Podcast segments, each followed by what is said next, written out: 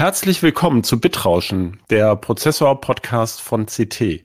In unserer 24. Ausgabe sprechen wir über SSDs, also über Solid-State Drives oder auch Solid-State Disks. Gleich mehr. CT Bitrauschen.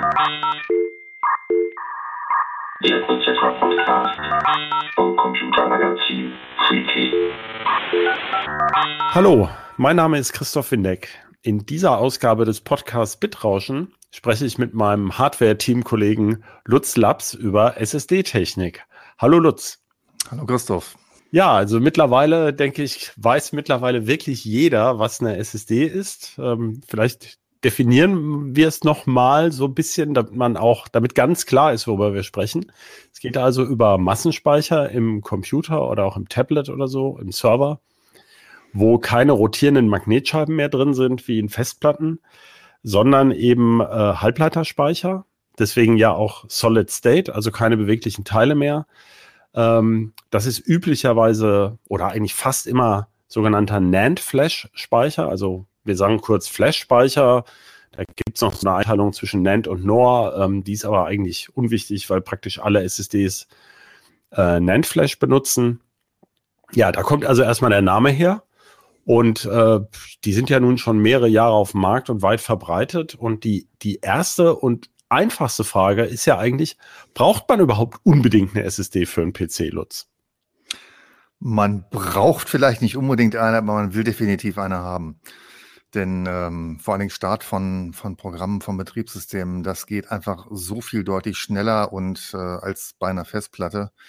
Der ähm, allseits geschätzte Kollege Carsten Meyer hat, glaube ich, vor, weiß ich nicht, 15 Jahren oder so mal den Begriff der gefühlten Schwuppzidität eingeführt. Also so ein System mit SSD fühlt sich einfach viel flotter an. Es reagiert quasi sofort. Und ähm, ja, wenn man es einmal gehabt hat, dann will man nie wieder von einer Festplatte irgendwas starten. Ja, ich glaube, der, der Zurückeffekt ist der insbesondere der. Also wenn man es mal gesehen hat, dann denkt man immer, das mit Festplatte ist irgendwie kaputt äh, auch so alte Notebooks, in denen noch so diese lahmen alten Notebook-Festplatten drin rumklackern oder sowas, will man eigentlich auch nicht mehr. Das stimmt. Ist auch mein Eindruck. Ich glaube, es gibt jetzt auch wirklich nur noch ganz komische Murks-Rechner für 300 Euro, wo, äh, wo wirklich keine SSD mehr drin ist. Also ich, man findet, glaube ich, noch welche, wenn man geschickt sucht. Aber das ist eigentlich schon ein Zeichen, dass irgendwas nicht stimmt an dem Angebot. Ne? Ich würde auch fast glauben, da die Preise von SSDs und Festplatten sich zumindest in den ganz kleinen Kapazitäten ganz gefährlich aneinander annähern, ähm, wird man, wird auch selbst so ein Kistenschieber, der sagt, ich mache das alles billig, billig, billig, vielleicht sogar dazu übergehen, einfach eine SSD einzubauen. Die ist dann halt ein bisschen kleiner. Also solange Windows davon startet, ist es dem noch der Rest völlig egal. Ja, ich habe gerade mal noch mal kurz in unseren äh, heiße Preisvergleich geguckt. Äh, auch genau mit diesen Niedrigstpreisen. Und es ist ja so, dass an so einer Festplatte ist halt immer noch ein bisschen Mechanik. Also so deutlich unter 30 Euro gibt's eigentlich nur absoluten Ramsch, aber da gibt's also tatsächlich schon SSDs, dann allerdings wirklich kleine. Ja, ja also so 120 Gigabyte oder sowas gibt's dann wohl dafür. Ähm, und davon kann man ja schon mal was starten. Und wer mit Linux auch glücklich ist, der ist damit auch ganz gut bedient, behaupte ich einfach mal. Ja, ich habe, glaube ich, in meinem Notebook, da hatte ich die damals ähm, selber noch getauscht. Das hatte auch schon sechs, sieben Jahre auf dem Buckel. Und da bin ich mit der 120er oder sowas, komme ich auch noch klar. Also da ist halt nicht viel drauf, ne? Also Fotos und so weiter. Dafür ähm, oder gar Videos ist es natürlich wenig, aber für so einen reinen Office-PC habe ich das Gefühl, also wenn man vieles auf dem Server speichert oder irgendwo auf dem Cloud speichert, dann kann man selbst mit 120 Gigabyte noch leben. Ne? Ganz genau. Und äh, für zu Hause hat man ja vielleicht noch ein NAS laufen. Also wenn man sich selbst eine SSD in den Rechner einbaut, dann hat man sich ja vielleicht schon mal mit dem Thema Speicher auch beschäftigt und ähm, ja, ist vielleicht in der Lage, auch ein NAS selbst zu administrieren. Ja, Lutz, aber von einem NAS würde ich denken, da startet man ja keine Dateien direkt. Also äh, wenn dann, ähm, also als Overflow-Speicher sozusagen oder wenn man da größere Dateien ablegt, äh, dann müsste man ja portionsweise mal alles hin und her kopieren. Oder bindest du ein Nest tatsächlich direkt ein als Netzwerklaufwerk, von dem du arbeitest? Nee, zum Arbeiten direkt nicht, aber das dient bei mir zu Hause zum Beispiel als ähm, Verteiler für Media da Mediendatei, nicht Media. Ja. Ähm, also zum Beispiel, wenn man irgendwie auf dem Beamer mal irgendwelchen Leuten äh, ein paar Fotos zeigt oder so, dann starte ich Ach so, das auch klar. direkt vom NAS. Klar. also nicht? abspielen ja, genau, ja. aber bearbeiten vielleicht eher nicht. Richtig.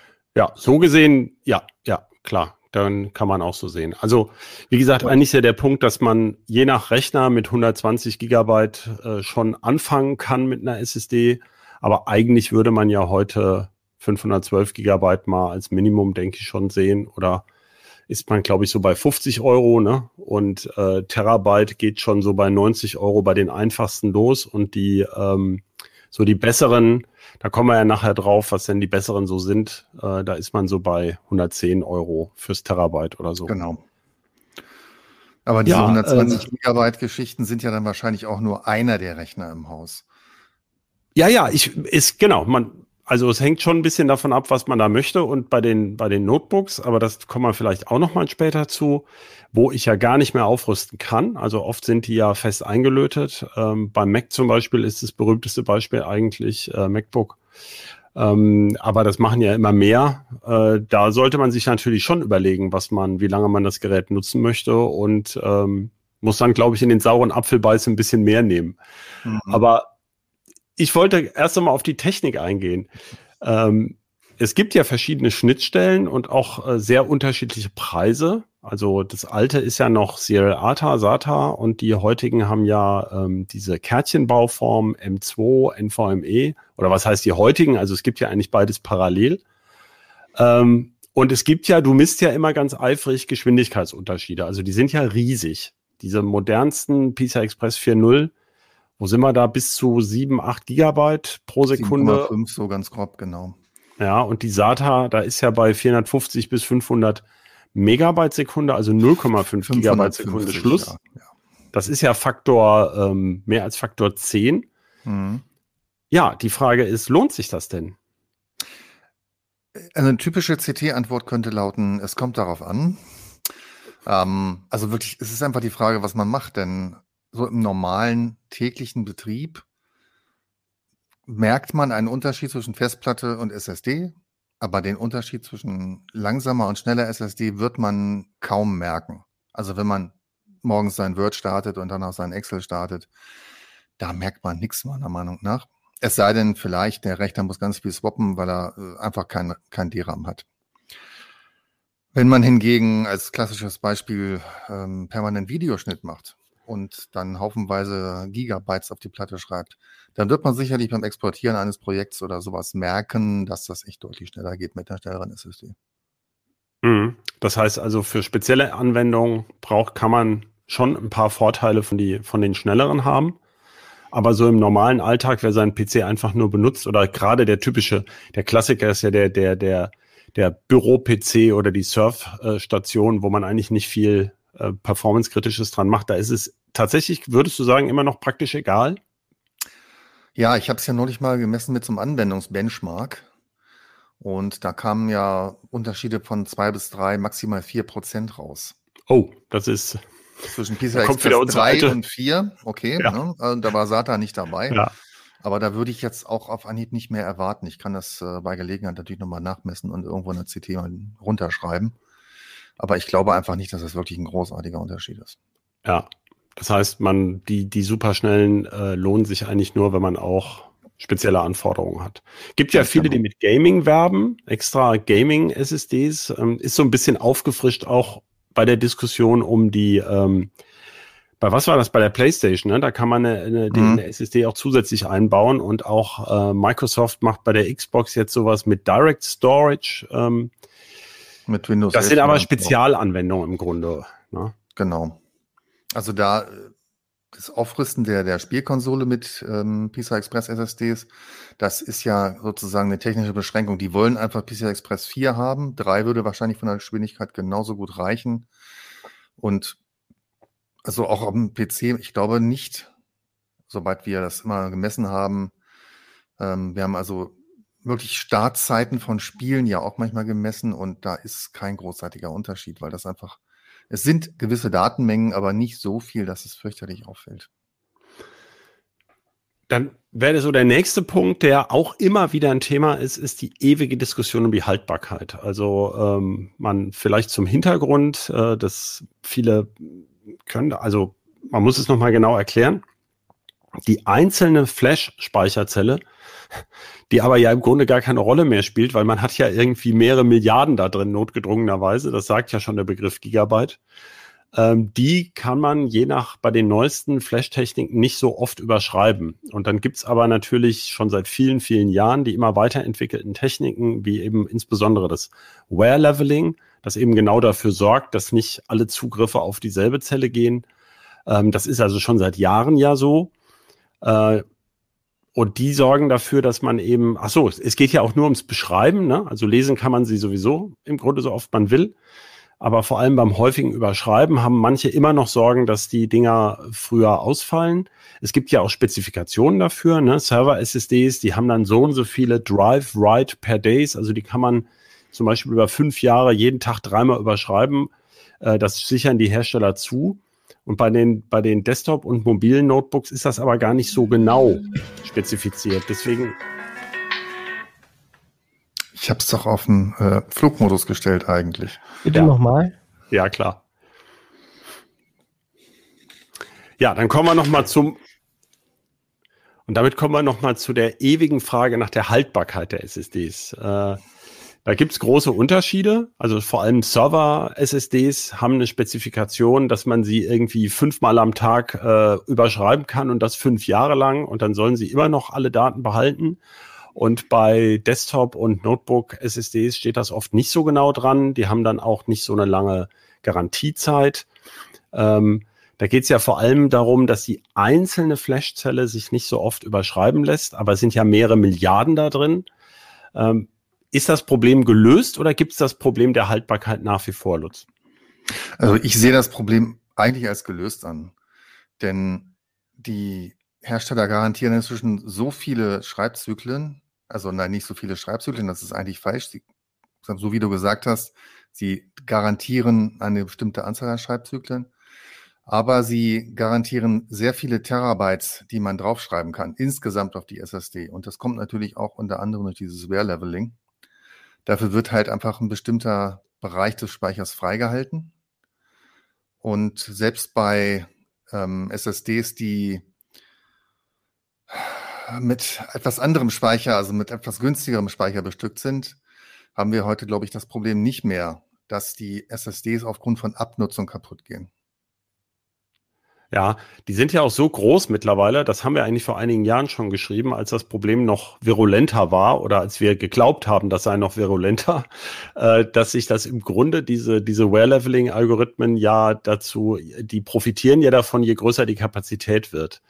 Ähm, das heißt natürlich, wenn ich aber Milliarden Zellen habe, dann kann ich diese Schreibzugriffe ja besser verteilen. Und äh, es sind uns, soweit ich weiß, auch nicht bekannt, dass irgendwie, also das war ja früher mal ein Thema, ne? Das, das kam mir immer mal vor, dass ähm, SSDs auch so, naja, kaputtgeschrieben ja eigentlich, doch, doch hatten wir nachweisliche Fälle, ne? Ich glaube, irgendwelche Leute, die ähm, wirklich wahnsinnig viel geschrieben haben, da passierte das mal. Es gab natürlich auch die klassischen ähm, Frühausfälle und sowas oder irgendwelche kalten Lötstellen oder sowas kann es bei einer SSD ja auch geben, logischerweise. Aber ich habe lange nichts davon gehört, dass es mal hieß, diese oder jene Serie würde eher ausfallen oder, oder ist dir da irgendwas bekannt? Es kommt immer mal wieder irgendwann eine Serie. Irgendwie vor zwei, drei Jahren gab es mal so ein paar Intel-SSDs, die mehr ausgefallen sind als alles andere. Aber in der letzten Zeit ist da eigentlich nicht mehr viel so zu hören gewesen.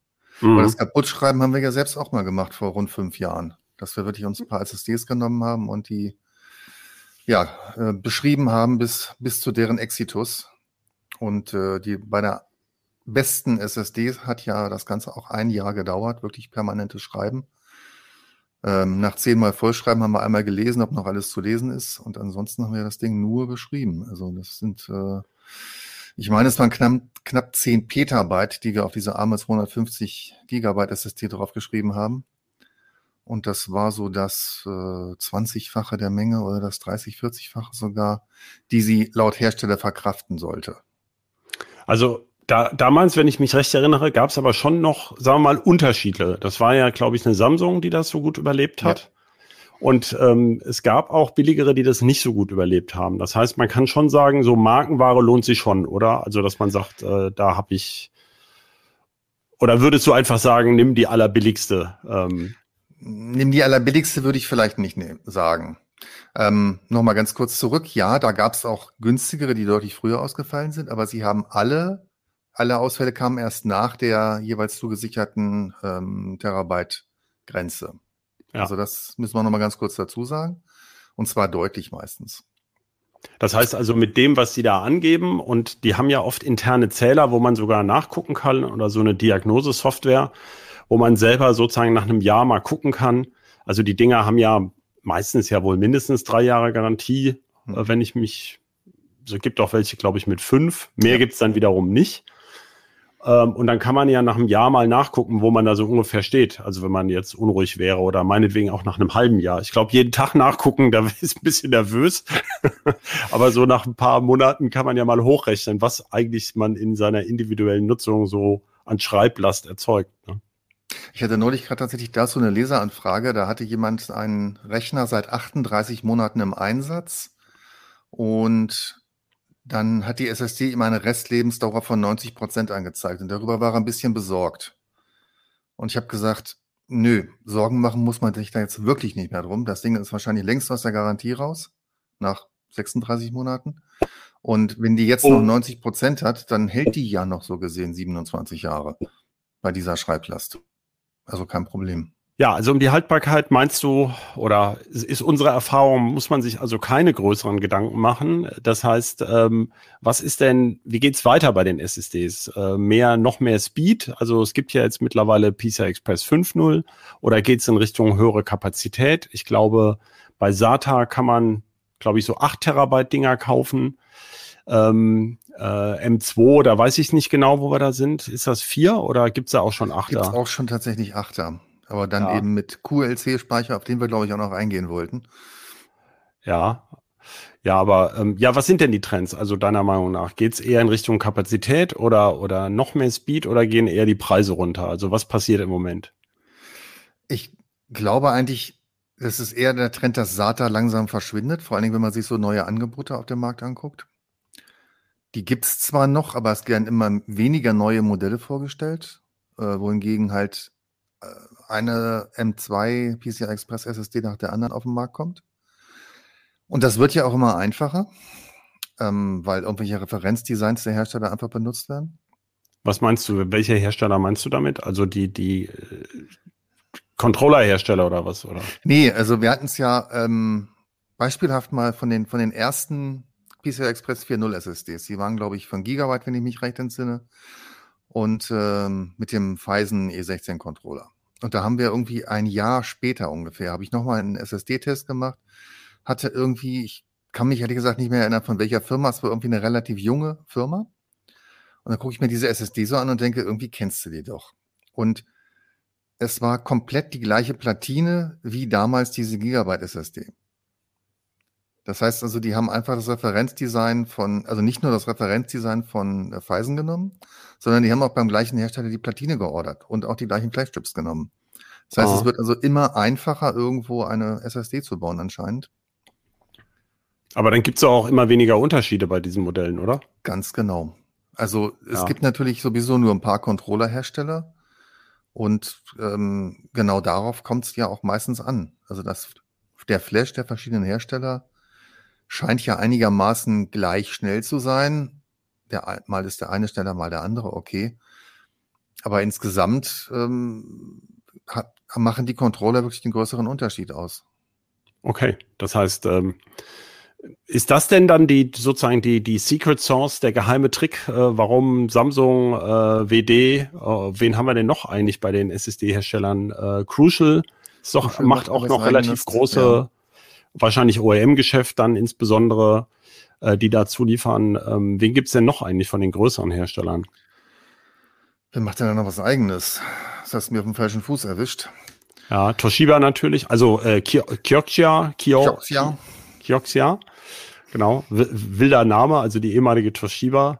Mhm. Ähm, das sind so die, die, die, also Samsung ist weit vorne, also zumindest auf dem deutschen Markt im Einzelhandel sehe ich eigentlich immer in diesen Top Ten Listen, dass irgendwelche Samsung SSDs ziemlich weit oben sind. Ne? Genau, sie sind nicht mehr die aller, aller schnellsten.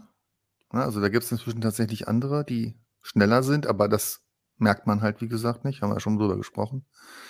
Aber nichtsdestotrotz hat Samsung natürlich immer noch einen guten Namen, selbstverständlich. Und die Dinger halten ja anscheinend auch. Also von daher ist der auch irgendwo gerechtfertigt. Das heißt, ähm, ja, was ist denn jetzt der Trend? Also Preis runter oder mehr Speed oder oder also, also was glaube, SATA da, verschwindet da sind, ist ja. SATA verschwindet, glaube ich. Ich glaube, die Trends sind ein bisschen unterschiedlich. Also ich glaube, viele Nutzer würden eher auf ein bisschen Geschwindigkeit verzichten und dafür mehr günstigeren Speicher haben. Das ist das, was ich zumindest so mitkriege aus irgendwelchen Foren. Und die Hersteller können sich natürlich nur über, gegenseitig übertrumpfen, indem die schneller werden. Mhm. Okay. Jetzt kommen wir mal auf das komplizierte Thema der NAND-Flash-Technologien und Generationen. Äh, da sind immer so Begriffe SLC, MLC, TLC, also ähm, Single-Level-Cell, dann traditionell eben Dual-Level-Cell gibt es halt nicht, weil das damals Multi-Level-Cell genannt wurde. Äh, Triple-Level-Cell, äh, Quad-Level-Cell, äh, QLC. Das heißt, eine einzelne Speicherzelle speichert eben äh, mehrere Zustände und mehr Bits. Und man kann sagen, je mehr Bits sie speichert, desto, ähm, desto mehr Kapazität passt auf denselben Chip, also ganz grob gesagt aber sie lassen sich, sie werden auch ein bisschen langsamer ähm, und äh, müssen die Zustände auch, ähm, nein, und lassen sich weniger häufig überschreiben. Äh, für die Einzelzelle natürlich gerechnet. Das ist, glaube ich, das Grobe. Ähm, wo, wo sind wir denn im Moment? Also TLC ist sozusagen das neue MLC. Also die, die meisten ja. Designs scheinen mir irgendwie TLC zu sein. Und die günstigen, also die am günstigsten sind pro, bei diesen, gerade bei diesen Terabyte-Dingern, die scheinen ja ganz beliebt zu sein. Da ist dann eher mal QLC drin, oder? Also erster Teil, ja, TLC ist heute quasi Standard. Also selbst ähm, Samsung haben wir ja schon oft genug angesprochen, hilft ja nichts, die ja ihre Unterscheidung zwischen der Evo und der Pro-Serie immer so gehabt haben, dass Evo war TLC, Pro war MLC, also der sozusagen Anführungszeichen bessere Speicher. Die 89 Pro von Samsung, also die PCI Express 4.0 SSD, die ja auch wirklich flott ist, ist inzwischen alles TLC und MLC wird praktisch nicht mehr produziert. So, das war das eine. Und jetzt kommen wir zu QLC, das eben eigentlich noch wieder mal noch ein bisschen langsamer ist und ähm, etwas günstiger, was sich aber nicht unbedingt auch wirklich auf den Endkundenpreis auswirkt. Also es gibt bei den ganz günstigen SSDs, ähm, ein Beispiel ist Kingston, die sagen immer, wir verkaufen euch irgendwas, was mindestens so und so schnell ist, aber wir sagen euch nicht, was drin ist. Ach so, heißt, da heißt, kann, da kann TLC drin sein, da kann aber auch QLC drin sein. Das ist einfach ein reines Glücksspiel bei denen jetzt. Bei den ah. ganz günstigen, bei der A1000 jetzt. Also nicht bei ja. den besseren natürlich, klar, da sagen sie auch im Datenblatt, was los ist. Aber die wollen sagen, wir wollen diesen Preispunkt erreichen und äh, dann müsst ihr halt damit leben, was da drin steckt. Na, es wird ja auch den allermeisten Leuten, wie man schon an den komplizierten Begriffen merkt, auch äh, gar nicht klar sein oder auch egal sein. Ich meine, wenn du schon sagst, man merkt sowieso keinen Performance unter, also man spürt bei der Arbeit den die Unterschiede in der Performance kaum und ähm, äh, halten tun sie auch alle so lange wie angegeben und eigentlich kriegt man das sowieso nur mit Extrembelastung äh, kaputt, dann ist es ja auch wirklich relativ egal, oder? Im Prinzip ja. Also im Prinzip kann man sagen, so ein reiner, einfacher Office-PC, für den ist es relativ wurscht, was drinsteckt. Wenn man hingegen, äh, was weiß ich, wenn man sagt, ich, ich bin auf meinen Rechner beruflich angewiesen und möchte, dass der einfach durchläuft, dann würde ich schon mal prinzipiell nicht nach dem billigsten Angebot greifen. Gut, aber das hängt sozusagen gar nicht so sehr jetzt von der, von dem konkreten Speichertyp ab, sondern eigentlich vom Gesamtpaket aus Controller, Firmware, äh, Garantie beziehungsweise, ähm, na, wie sagt man, also versprochene Haltbarkeit. Da würde man dann sagen, da kauft man dann besser das, das gute Markenprodukt statt eben irgendwas. Ja, aber das, also weniger also, sozusagen, dass man sich jetzt äh, endlose Gedanken um QLC oder TLC machen muss. Ja, würde ich würde ich auch so sehen. Also lieber was ordentliches kaufen und zwar von einem Unternehmen, wo ich auch eine, eine Software dazu kriege, mit der ich auch nochmal ein Firmware-Update vielleicht einspielen kann. Ähm, ah, da machst du ja ein ganz neues Fass auf. Da haben wir noch gar nicht ja, drüber gesprochen. Ja, ja, da mache ich ein neues Fass auf. ja. Aber ich sage ja nur, dass die Möglichkeit da ist. Ich sage nicht, dass man das sofort immer machen soll. Nee, klar. klar. Ja, das, das ist ja noch ein Unterschied. Aber es gibt halt auch bei SSDs inzwischen nicht mehr so häufig, aber es gibt immer noch natürlich Probleme irgendwo. Und viele davon lassen sich halt lösen durch ein Firmware-Update und deswegen die Chance, dass man eins einspielen kann, die sollte man sich dann eben nicht nehmen lassen, denke ich. Und bei den, sagen wir ruhig mal, Billigheimern ähm, gibt es halt nicht mal eine Software dazu und deswegen kann man halt auch einfach keine Firmware einspielen. Ja. ja das ist schon, das ist schon hart, muss ich sagen. Also wenn man so gar nicht mehr weiß, was da im Unterbau passiert. Ne? Mhm. Ähm, ja, das ist jetzt ein bisschen kompliziert, aber das, ähm, wir haben ja übers, äh, oder wir gehen ja davon aus, dass im Desktop-PC das Lesen wesentlich häufiger vorkommt und auch wichtiger ist ähm, als die Schreibeigenschaften der SSD, weil man eigentlich immer mehr Daten konsumiert und ausliest, als man selber neu erzeugt. Also so ein Browser, der lädt natürlich, schreibt viel in den Cache und so weiter. Klar, es wird auch geschrieben, aber eigentlich ähm, der Standardnutzer oder die Nutzerin am PC, die, die äh, schreibt ja gar nicht so viele Daten äh, im Laufe ihres Lebens. Wir wissen das ja immer sehr genau, weil wir ja viele Daten vollschreiben und man sieht immer, wie weit man kommt. Äh, oder man schreibt ja auch so ein Foto vielleicht nur einmal da drauf und nicht 300 Mal oder sowas.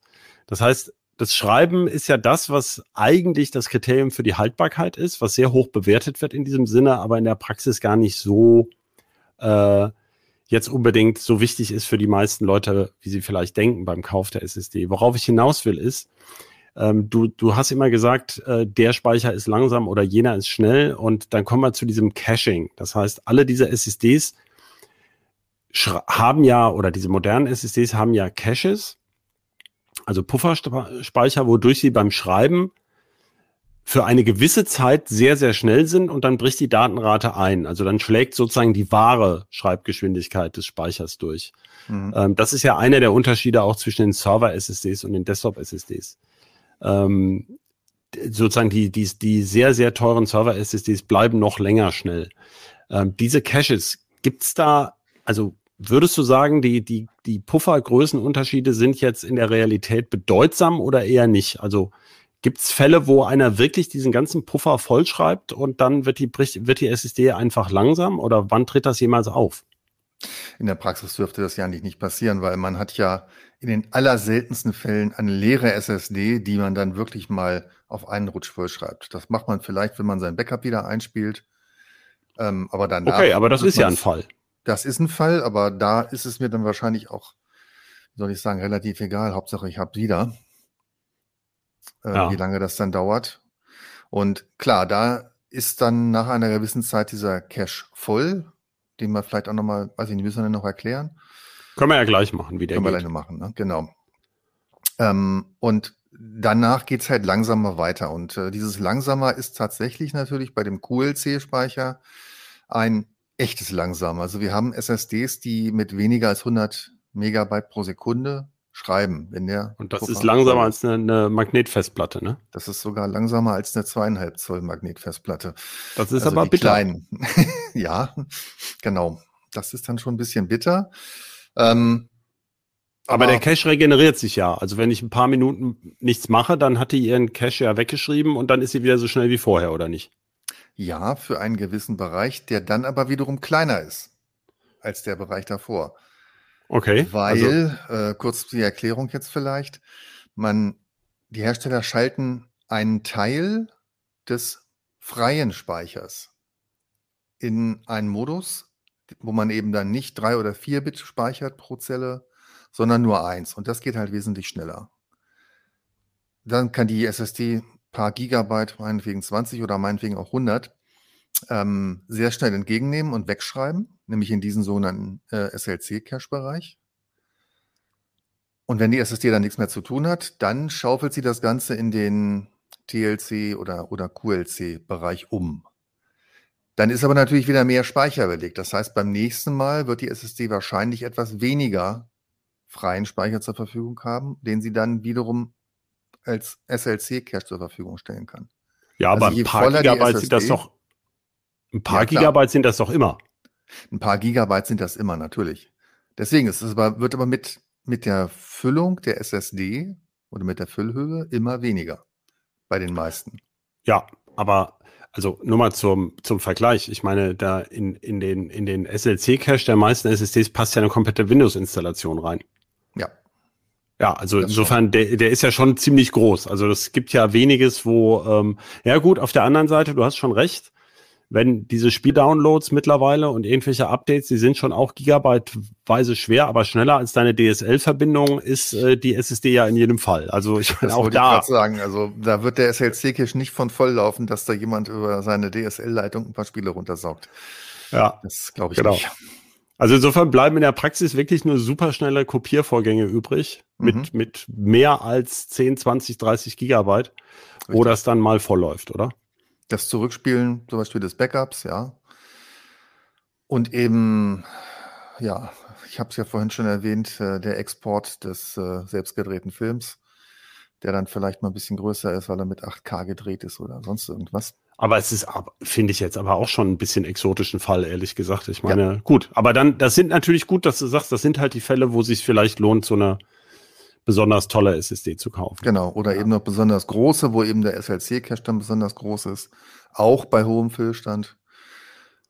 Deswegen, man muss ja. immer gucken, was man braucht und äh, danach entsprechend einfach einkaufen. Aber das ist ja nicht nur bei SSDs der Fall.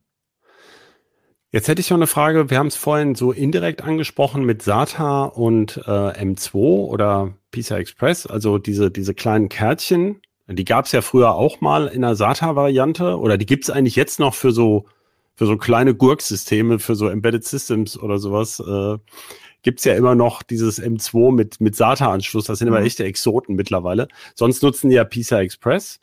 Also das, was eigentlich auch sozusagen die Grafikkarte benutzt, äh, aber nicht so viele sogenannte Lanes parallel. Ähm, bei diesen Kärtchen, die nennen wir ja M2, da gibt es ja verschiedene Baulängen. Da muss man also erstmal auch mal gucken, was da so aufs Board passt. Aber ähm, meistens ist das ja, was war das? M2280, glaube ich, also genau, 8 Zentimeter lang ist das verbreitet. Ne? Und 22 Millimeter breit, daher kommt der Name dann noch. Ja. Ähm, jetzt gibt es aber ja auch für Server die ähm, also die sehen so ähnlich aus wie die Notebook-Festplatten äh, früher, also die zweieinhalb Zoll, die SATA-SSDs, ein bisschen dicker, aber eben auch mit dem PCI Express-Anschluss. Genau. Ähm, bloß über ein Kabel geleitet, beziehungsweise bei Servern ja in solchen Einbaurämchen. Äh, meinst du, sowas kommt auch nochmal für einen PC oder, oder bleibt es dabei Glaube M2? ich nicht so. Ich glaube, da bleibt es erstmal bei M2. Alleine für das Kabel müsste man ja schon irgendwie 60 bis 80 Euro ausgeben und das, das wird ja dann einfach viel zu teuer. Und die meisten ähm, SSDs in dem Format, also in diesem zweieinhalb Zoll Format, mit dem sogenannten U2-Anschluss, also was elektrisch eben diesem M2-Anschluss entspricht, die sind ja auch eher Server-SSDs und von daher auch schon mal deutlich teurer als das, was man heutzutage in seinen Desktop reinsteckt. Also du meinst nicht, dass da nochmal eine neue Bauform irgendwie kommt, so für wechselbare Sachen? Weil ich finde immer, ich meine, das berühmte Failure, Failure ist ja, das M2-Schräubchen entschwindet irgendwo in den Tiefen des PCs.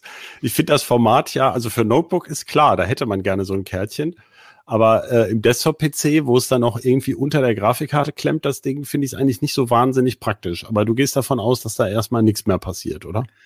Ich gehe davon aus, dass da nichts, nicht so schnell irgendwas passiert, ja. Es gibt ja hm. sowas wie M3, was ja elektrisch das gleiche ist, nur eben ein bisschen breiter. Ähm, auch noch sehr exotisch, aber der Vorteil ist halt, dass man da eben zwei Speicherbausteine nebeneinander draufkleben kann und äh, damit quasi die Kapazität nochmal verdoppeln kann. Aber im Moment gibt es ja gar keine Nachfrage. Ich meine, wir sind ja, wir haben ja vorhin drüber gesprochen, also ein Terabyte bei 100 Euro oder 110. Äh, ja, ich sehe relativ viele Angebote bei Geizhals für zwei Terabyte und ein paar für vier und dann wird's aber schon sehr dünn und da bin mhm. ich ja bei M2 auch schon bei irgendwie, naja, acht Terabyte dann für 800 Euro, das kauft ja auch nicht jeder, ne? Genau. M3 kommt auch natürlich eher aus dem Serverbereich, aber das könnte sich rein theoretisch nochmal irgendwie, weil man dafür ja auch nicht viel braucht, sondern einfach nur ein bisschen mehr mechanischen Platz, äh, nochmal am Desktop sozusagen durchsetzen. Okay. Aber und, ähm, dauert. Ja, äh, nochmal zur Klärung. Also PISA Express und NVMe, das ist, das ist praktisch dasselbe sozusagen in Bezug auf SSDs. Oder kann man das synonym verwenden oder gibt es noch irgendeine Alternative, äh, die irgendwas Exotisches macht? Äh, es gab mal zeitlang PCI Express SSDs mit AHCI-Protokoll, die sind aber ähm, quasi ausgestorben. Ach stimmt, stimmt. Da, ich kümmern. kann mich dunkel erinnern, da haben wir mal extra ja. eine beschafft, um das zu testen, ob man davon Richtig. booten kann. Genau, ne? Ja, ja. ja. Ähm, ansonsten kann man das heute quasi als Synonym bezeichnen, wobei natürlich auch U2 SSDs sind natürlich PCI Express SSDs und arbeiten mit NVMe. Ich finde das nämlich verwirrend. Also ich finde das, das verwirrend, dass es da so viele Angaben gibt und vielleicht kann man nochmal NVMe steht für Non-Volatile Memory Express, also nicht flüchtiger Speicher mit Express-Anbindung. Ähm, das ist einfach, äh, PCI Express ist sozusagen die, die ähm, drunterliegende Technik und NVMe so in gewissem Sinne das Protokoll. Mhm. Ähm, äh, aber da es immer dasselbe ist, also da, also da gibt's ja auch, es stimmt, es gibt ja auch Generationswechsel bei NVMe, aber es für den Desktop scheint das keine großen Auswirkungen zu haben, oder? Nee, seit äh, Version 2.0 ist ja seit kurzem draußen. Aber da sind eigentlich nur die Sachen zusammengeführt, die vorher in anderen Spezifikationen mit drin steckten. Da gibt es ja inzwischen zum Beispiel NVMe over Fabrics, also sprich über Netzwerk eigentlich. Das ist einfach in die allgemeine Spezifikation mit reingewandert. Und ähm, also für den Desktop hat es eigentlich keinerlei Auswirkungen. Ja. Ähm, was machen Server-SSDs eigentlich genau anders? Also wir haben schon gesprochen, die, die, die ähm, Robustheit, also wenn ich da so eine Datenbank drauf habe, wo dauernd geschrieben wird, klar, da möchte ich eben äh, ähm, auch wirklich das Ding vielleicht jeden Tag dreimal überschreiben. Keine Ahnung, ob es wirklich Anwendungen gibt, die das tun, aber ähm, also jedenfalls schreibfeste, aber gibt sonst noch was, was die anders machen als ähm, normale SSDs sozusagen? Die haben auf jeden Fall irgendwelche Stützkondensatoren drin, die also bei einem Stromausfall dazu führen äh, oder dabei helfen, nochmal die letzten Daten ins Flash zu speichern, damit also der Cache geleert werden kann. Dann haben sie natürlich meistens Kühlkörper, die halt das Flash und den Controller vor allen Dingen etwas äh, kühlen, sodass eben die Leistung hochgehalten werden kann. Und was eigentlich relativ verpönt ist in dem Bereich, ist dieser SLC-Cache, von dem wir ja schon geredet haben, der die Leistung hochhält, also die Schreibleistung.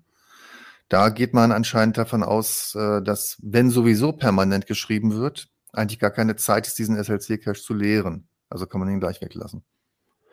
Das heißt, wenn ich mehr Performance brauche, muss ich dann sozusagen mehr SSDs parallel schalten oder in irgendeinen, genau. also was, was man früher mal mit RAID gemacht hätte, was man heute anders macht, aber das mhm. ist vielleicht noch mal ein ganz anderer Beitrag. Ja.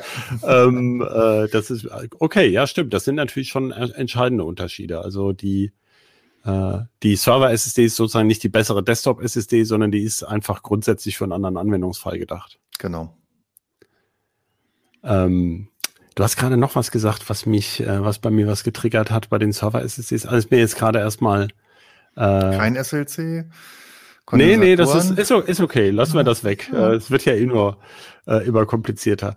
Ja, dann wäre die Frage, was also in diesen, du veröffentlichst ja auch ab und zu mal wieder so Fotos, äh, wo du in so einer SSD reinguckst, wobei das bei den M2 natürlich eher langweilig ist, ähm, weil man ja gleich sieht, was drauf ist. Ach genau, das war die Frage, weil du gesagt hast, Kühlkörper. Braucht man bei den M2 SSDs eigentlich einen Kühlkörper? Da sind ja, werden ja mittlerweile die wildesten Konstruktionen draufgesetzt. Äh, es gibt ja auch wassergekühlte und so. Äh, bringt das irgendwas im PC? Wenn man mal wieder zu unserem Lieblingsbeispiel äh, übergeht und äh, Datenbanken oder auch ähm, permanentes Schreiben von Videos sich überlegt, also wo man wirklich mit 5, 6, 7 Gigabyte pro Sekunde über Minuten, wirklich über Minuten, nicht nur über 20 Sekunden, auf diese SSD schreibt, dann wird der Controller irgendwann aufgrund von Überhitzung drosseln. Da kann man von ausgehen. Und da natürlich, dann werden sich äh, Kühlkörper irgendwie lohnen. Aber auch nur bei, also nach meiner Einschätzung, nach, bei PCI Express 4 SSDs. Die 3er SSDs sind ähm, sagen wir mal, ruhig zu langsam, um, damit das da irgendeinen großen Effekt hat. Aber wenn du sagst, also wenn man das jetzt mal im Kopf überschlägt, ne, also du schreibst mit sieben oder acht Gigabyte pro Sekunde mhm. über mehrere Minuten, mhm. äh, dann sind wir ja bei äh, Terabyte, ja, die man. Ganz viel. Ah ja, da ist ja die SSD eigentlich schon voll. Also ich meine, so ja. viel kann ich ja gar nicht. ja. Okay, also es gibt Fälle, wo du sagen würdest, da kann das einen Vorteil geben, aber die sind auch eher exotisch. Richtig. Okay. Ähm, ja, dann genau, dann hast du bei den, äh, so bin ich ja drauf gekommen. Du zeigst immer mal wieder ähm, Fotos davon. Man sieht, da sind ja eigentlich nur noch ganz wenige Chips drauf. Jetzt weiß ich natürlich, dass da mehrere Einzelchips in einem gemeinsamen Gehäuse stecken, also mehrere Dice zum Teil, äh, wie bei den SD-Karten, dass da mehrere Chips übereinander sitzen. Aber was, wie viel passt denn eigentlich im Moment auf so einen einzigen Flash-Speicherchip?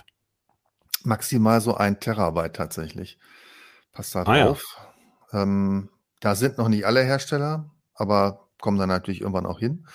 Vor allen Dingen, indem man TLC und dann auch irgendwann QLC-Speicher benutzt. Das ist ja sozusagen kein Aufstand von der Fläche oder von der Höhe her, sondern es ist ja rein in einer Zelle ein rein elektrischer äh, Unterschied. Und dann kommt man da irgendwie hin. Also ja, es werden immer weniger Chips und man braucht auch immer weniger für die gleiche Kapazität.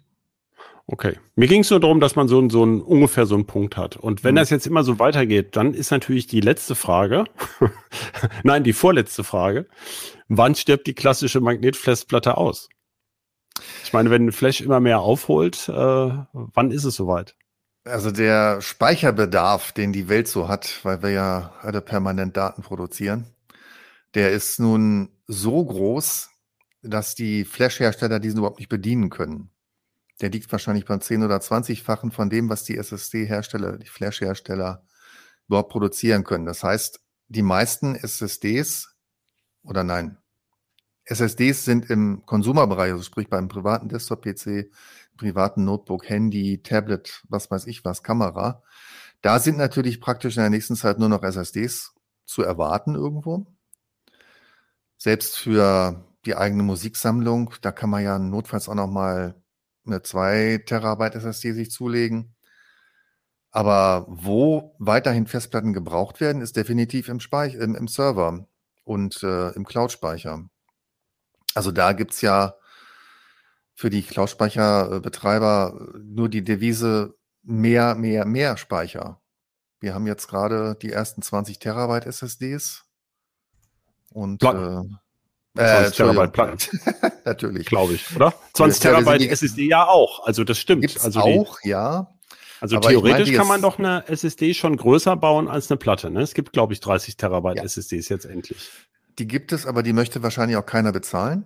Ja gut, das steht auf einem anderen Blatt, aber man genau. bekommt sozusagen, also das Speicher pro Volumen, das geht mit Flash schon mehr als mit der Magnettechnik. Ja, aber wie gesagt, ich denke, die Menge, die, also wenn jetzt so, so ein Amazon ankommen würde und sagt, ähm, ich hätte gern mal, ich weiß nicht, fünf Exabyte Speicher, dann würde jeder Großhändler sagen, komm doch mal in zehn Jahren wieder. Okay, das heißt, du meinst es, also die Magnetfestplatte bleibt uns noch eine Weile ja, erhalten, zumindest im Rechenzentrum. Sein, ja. Oder äh, haben wir ja schon erwähnt, im NES ist natürlich auch so ein Beispiel, genau. wo man, äh, wenn es einfach nur um Masse geht, äh, naja, und auch für die Langzeitspeicherung. Ich glaube, da, oder hat sich da unsere Position geändert, dass man sagt, nee. ähm, im Zweifel würde man für die Archivierung doch eher immer noch die klassische Magnetfestplatte hernehmen, äh, wenn man sie fünf Jahre liegen lassen möchte. Mhm. Kommt ja, man ja auch, immer noch billiger weg auch. Ne? Auch für die Datenmengen, die man zu Hause vielleicht doch noch hat mit, weiß ich nicht, der privaten MP3-Sammlung oder den privaten Videos, den privaten Filmen, äh, Bildern. Also da habe ich bei mir zu Hause auch inzwischen noch eine Festplatte drin. Und ähm, je mehr Speicher das wird, desto mehr ist ja eine Festplatte einfach auch noch interessant, weil sie preislich ungefähr bei einem Viertel liegt einer SSD. So, und jetzt aber wirklich meine letzte Frage. Wo bleiben denn die, die Flash-Alternativen? Also ich bin da ja persönlich gebranntes Kind, weil ich, äh, glaube ich, zweit, im Jahr 2000 schon mal so einen Artikel durchgewunken habe von einem Autoren, der uns über MRAM was erzählt hat, also magnetostriktives RAM. Sollte ja mal äh, DRAM und Flash vereinen und äh, dann hätte man den PC äh, sozusagen also, äh, wie soll man das sagen, direkt, direkt nach dem Einschalten wieder da, dann zwischendrin ReRAM, also resistiver Speicher. Intel hat ja bei diesem Optane dieses Phasenwechselspeicher, Phase Change Memory. Äh, dann gab es ja mal den Tesa-Speicher, wurde ja mal äh, diskutiert. Jetzt ist, glaube ich, Microsoft dran mit irgendwelchen DNA-Speicher. Ja, aber es gibt eigentlich immer nur NAND-Flash mhm. SSDs. Äh, kommt da was oder kommt da nichts mehr? Bis zu unserer naja. Rente, Lutz. Gut, unsere Zuhörer können uns ja zum Glück nicht sehen. Ne? Ja. also Optane hast du ja schon angesprochen, ist ja etwas, was zumindest bis zur Marktreife entwickelt wurde und auch produziert wurde, und zwar in durchaus nennenswerten Mengen.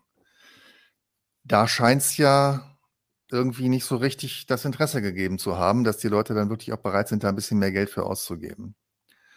Und das lohnt sich natürlich auch nur wiederum für Server. Alles andere ist ja eigentlich Quatsch. Also es gab tatsächlich ja Optane SSDs für einen Desktop. Hat Intel, glaube ich, sogar zusammen mit irgendeinem Spiel mal ausgeliefert. Braucht kein Mensch. Ne, also hat man ja schon das Thema Spiele sowieso, ist, braucht man eigentlich nicht irgendwas Schnelleres. Und ähm, MRAM hast du vorhin auch erwähnt. Ähm, das läuft, aber eben auch nicht in großen Mengen. Die sind ja inzwischen bei irgendwie 256 Megabit oder sowas in, in einem Chip. Und äh, ja, das Zeug ist tatsächlich auf dem Mars, weil es halt einfach ähm, strahlungsresistent ist, aber auf der Erde ähm, nur für Spezialanwendungen. Tschernobyl-PC äh, oder so. Äh, ja, vielleicht.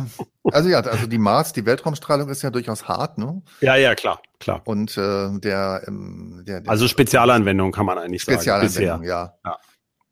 Und aus dem Tesa-Speicher, da hört man immer mal wieder irgendwie was in Polymeren was speichern, aber so richtig marktreif. Äh nee, ich glaube da auch noch nicht mehr dran. Was mit DNA ist, ist eine ganz spannende Frage sicherlich. Aber Marktreife, ähm, du hast unsere Rente angesprochen. ich glaube nein.